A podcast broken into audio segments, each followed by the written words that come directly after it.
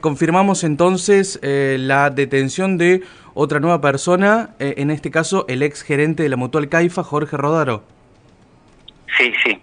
El señor Jorge Omar Rodaro fue detenido eh, antes de, entre antes de ayer y ayer, justamente porque ya en octubre del 2018 este juzgado federal había ordenado el procesamiento de él con prisión preventiva, pero luego al haber sido apelado eso ante la Cámara Federal de Córdoba, eh, había comido como en suspenso y el 28 de mayo del año de este año la Cámara confirmó la resolución, el procesamiento del señor Rodaro eh, como supuesto autor responsable eh, como jefe u organizador del delito de asociación ilícita por, por el por el tema que usted trae con la acción de CAIFA.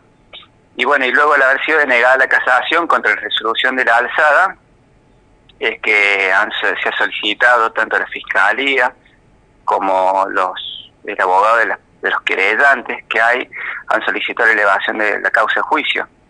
De este modo, al, tener una, una pena, eh, si llega eh, el tribunal de juicio, que esto si es que se eleva la causa a juicio, ¿no? Existe posibilidades que así sea conforme lo peticionado, hay que esperar todavía algunos plazos y puede haber oposición.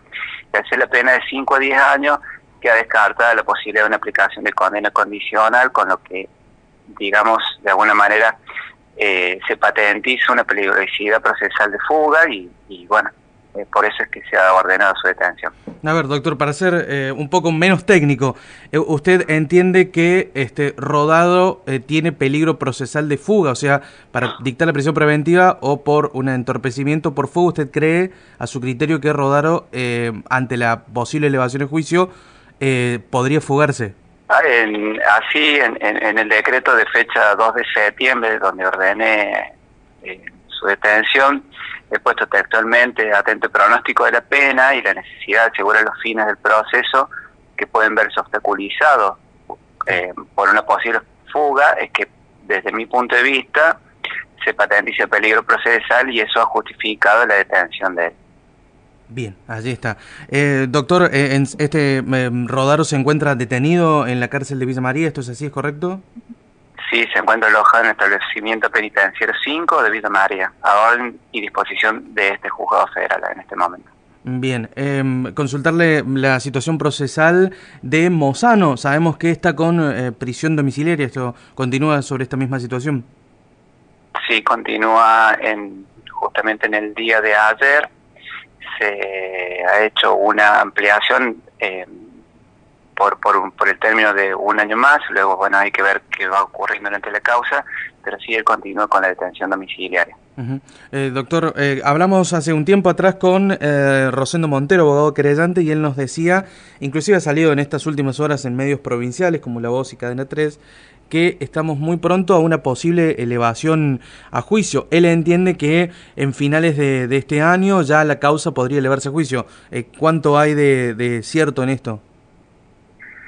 Si yo los plazos no le puedo confirmar, yo lo que le acabo de decir recién es justamente que justamente el querellante, él como abogado de las partes querellantes y el fiscal federal ad hoc de acá del juzgado de, de Belleville han solicitado la elevación de la causa de juicio. Ahora hay que ver cuál es la estrategia defensiva que va a tener eh, justamente el, señor Rodaro, el, abogado que, que, lo, que lo patrocina eh, para ver si se opone o no, y luego en función de ello, eh, este juzgado, en particular el suscrito, tiene que decidir si elevo o no la causa a juicio.